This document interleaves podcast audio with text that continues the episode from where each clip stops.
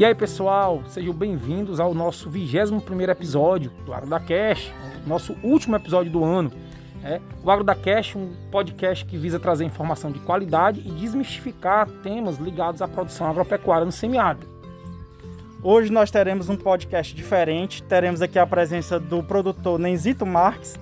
A propriedade dele está localizada na localidade de Quirino, no distrito de Poti, no município de Crateus, Ceará. Então, nós vamos conversar um pouquinho sobre o manejo que ele utiliza na propriedade, as tecnologias que ele adotou e também o impacto da assistência técnica em tudo isso, né? Então, seu Nenzito, seja muito bem-vindo. Muito obrigado por aceitar o nosso convite de conversar hoje. Então, gostaria de passar a palavra também para o senhor. Eu que agradeço vocês estarem aqui fazer esse episódio que é muito importante. E muito obrigado a todos. Quero dizer a vocês que sempre estou à inteira disposição para qualquer coisa que for preciso do que acontece na Fazenda Fulô e as mudanças que houve, é, tudo isso, é muito obrigado a vocês. Nezito, explica pra gente como era a sua propriedade antes da assistência técnica e como foi que surgiu a parceria com o IFCE.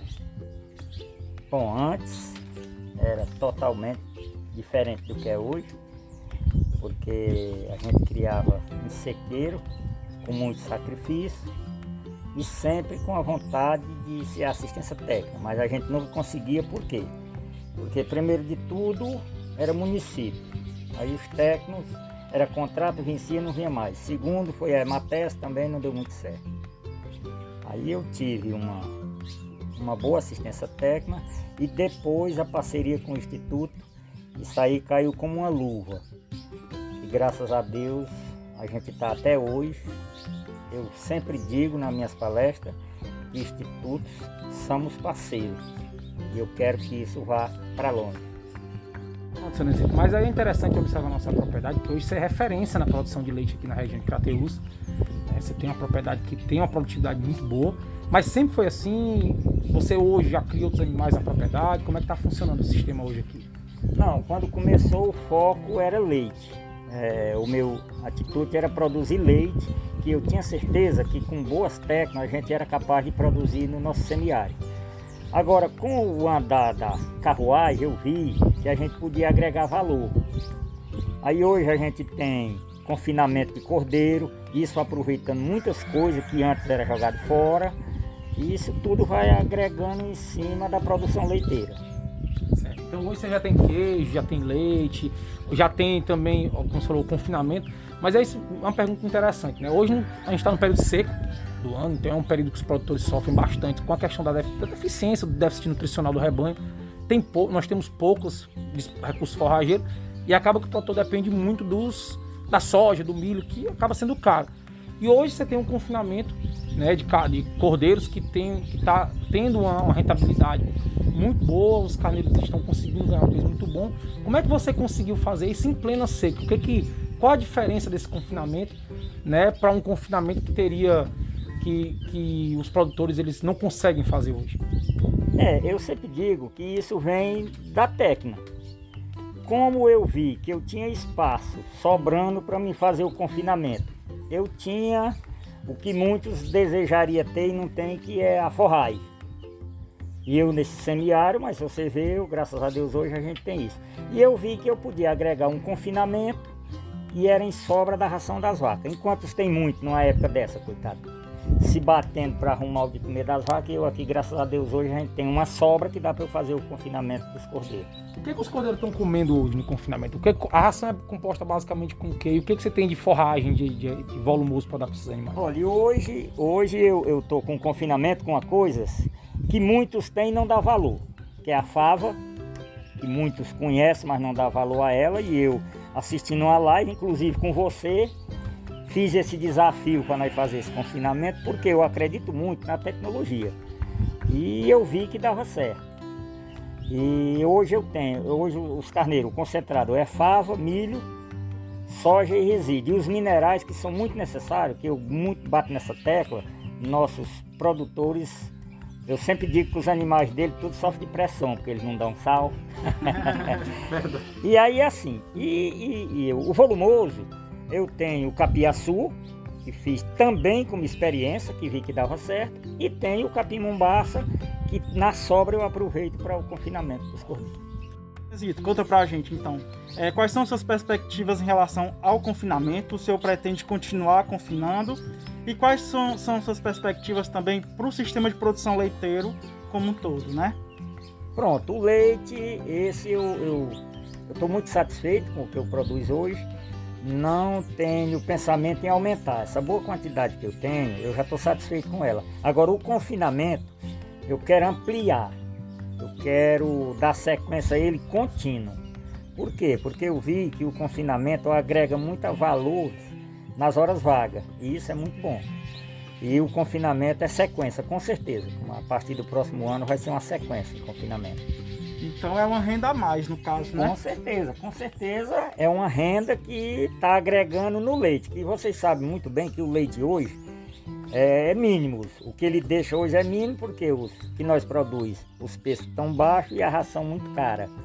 E eu achei no confinamento a recompensa disso aí. Então, a gente sabe também que o senhor utiliza a inseminação artificial. Né? Como é que essa biotecnologia surgiu aqui na sua propriedade e como foi que o senhor despertou o interesse para a inseminação artificial aqui? Pronto, é assim. Eu, eu toda a vida gostei muito de pesquisar e assistir é, jornal, publicações, e eu achava muito interessante a inseminação. Mas a gente tinha essa dificuldade principalmente nós pequenos produtores. E eu, é, com a parceria com o Sebrae, que sou muito grato a ele até hoje, ele propôs um curso de inseminação. E aí eu fiquei muito furioso, porque era o meu desejo, era fazer inseminação. E fui atrás e deu certo. Fiz uma inseminação quando cheguei aqui na fazenda, encerramos o curso. Sexta-feira de tarde, domingo eu vendi meu touro. Aí todo mundo me achou que eu era um doido, porque eu tinha vendido touro. Eu digo, eu acabei de sair de um curso. E o que eu quero é, é a qualidade dos meus animais. E eu vou correr atrás das inseminações. E graças a Deus deu certo. Hoje eu tenho sucesso com a inseminação. Ou é eu ou é um genro que faz. A gente é muito. Os nossos valores de inseminação são muito bons. E com certeza, como próximo passo é transferência de embrião. Você pode ter certeza que você vê na Fazenda Fulô logo breve. Que coisa boa, né? Então o senhor aí é um exemplo de que a inseminação artificial também pode ser utilizado para o pequeno produtor, né? Porque muita gente acredita que a inseminação artificial é só para o grande produtor e tudo mais, mas o senhor está mostrando aí que a inseminação artificial pode ser perfeitamente utilizada em pequenas propriedades também, assim como a transferência de embrião. Com certeza, com certeza é um caminho é, eu aqui eu insisto muito com meus vizinhos, inclusive já inseminei vaca de vizinho aqui, tem duas vaquinhas, eu já eu digo, rapaz, quando ela estiver pronta, traga que eu insemino sem custo zero para você, porque o que eu quero mais é incentivar os pequenos produtores, e a inseminação é o caminho. Hoje está se vendendo um bezerro aí por mil, mil e quinhentos reais, um garrote com 15 meses, de 12 a 15 meses, enquanto eu vendo os meus na hora que nasce a 2 a 2,500.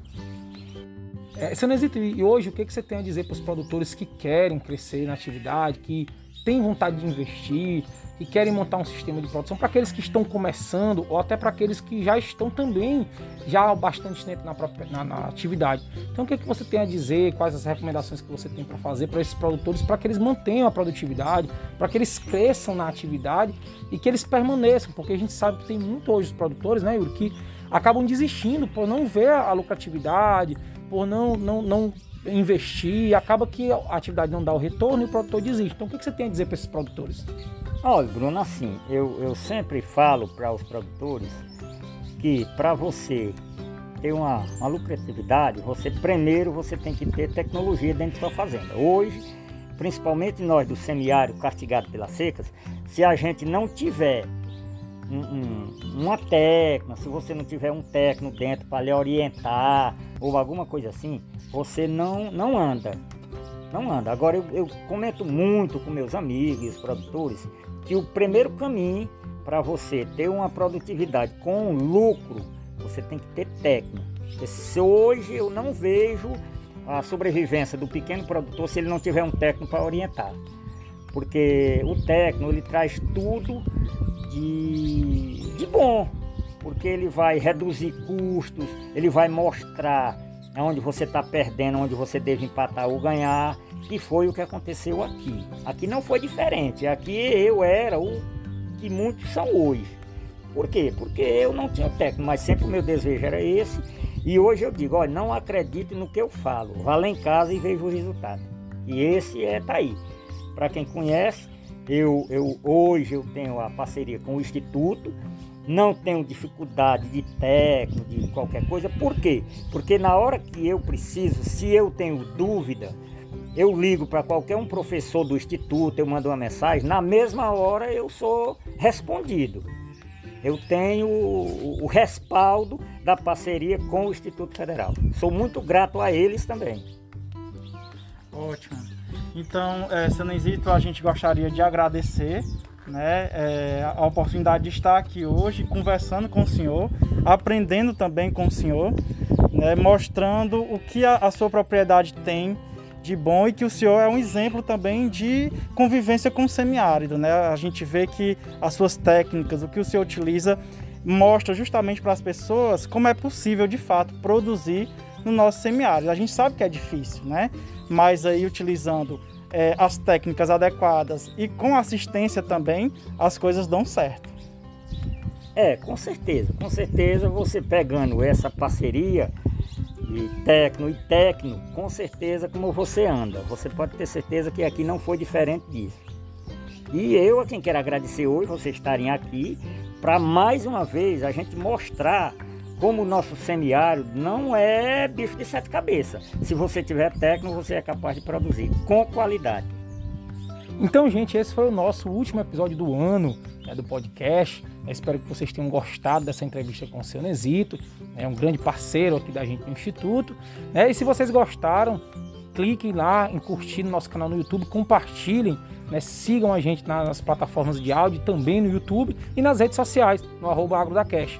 Então aguardem que ano que vem nós temos mais novidades aí para o podcast. Então um abraço e um bom final de ano a todos.